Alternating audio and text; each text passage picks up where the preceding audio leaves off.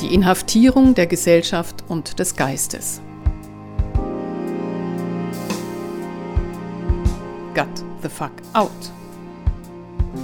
Aber das dürfen wir nicht, weil wir es nicht wagen. Schlimmer, weil die Menschen es nicht wollen. Warum wollen sie es nicht? Weil die Menschen gute Menschen sein wollen. Moralische Wesen können nämlich nur das Gute wollen. Das wusste schon Sokrates. Nein, unseren Reichtum und unsere Macht, die wollen wir zwar nicht teilen, das wäre ein schlechter Ansporn für die, die sie nicht besitzen. Darum führen wir lieber Kriege im Großen und im Kleinen, als zu verteilen. Aber der Wert des Lebens ist trotzdem unermesslich, äh, manchmal auch unermesslich gering. Aber das gebietet die Humanität. In ihrem Namen wurde schon viel Gewalt ausgeübt. Michel Foucault, der ein ambivalentes Verhältnis zur Macht und ihrer Gewalt hatte, beschreibt das insbesondere in seinem Frühwerk. Das andere, das Abweichende, der Wahnsinnige, die Kranke, die Verbrecher wurden nicht mehr physisch vernichtet.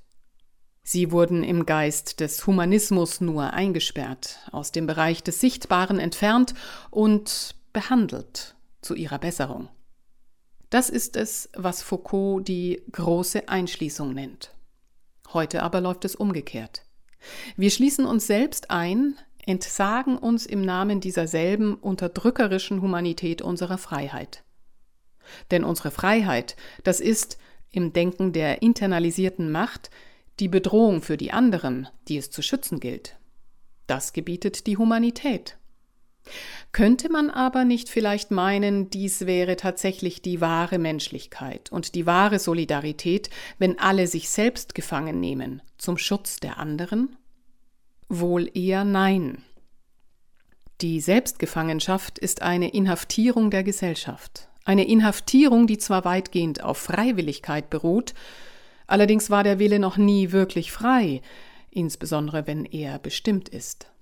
Die Freiheit des Willens, wollen nur jene uns weismachen, die uns erzählen, dass wir schuldig sind, wie die Kirche und die Justiz, und jene, die uns Freiheit einreden, wo tatsächlich Zwang herrscht, Hegel und die Politik. Wenn der aufgeklärten Gesellschaft die Kontrolle zu entgleiten droht, dann flüchten sich die Aufgeklärten allzu gerne in die vermeintlich starken Arme der Autorität, der Staatsmacht und ihrer Verkörperer. In der Krise ist der Glaube an ihre Stärke stärker als jede Vernunft. Und nicht einmal jede Vernunft ist ja vernünftig, wie der Fall Hegel zeigt. Er ist der Philosoph der Stunde, der uns sagt, dass unsere Vernunft darin liegt, die Wirklichkeit unserer Unfreiheit anzuerkennen. Freiheit ist damit, wenn man mit Engels Hegel folgt, nichts anderes als Einsicht in die Notwendigkeit.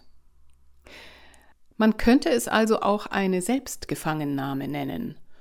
Und in der Burg des eigenen Heims lässt sich die Not ja vermeintlich auch gut wenden, vor allem für jene, die zu Hause Platz, Gesellschaft und Vorräte haben.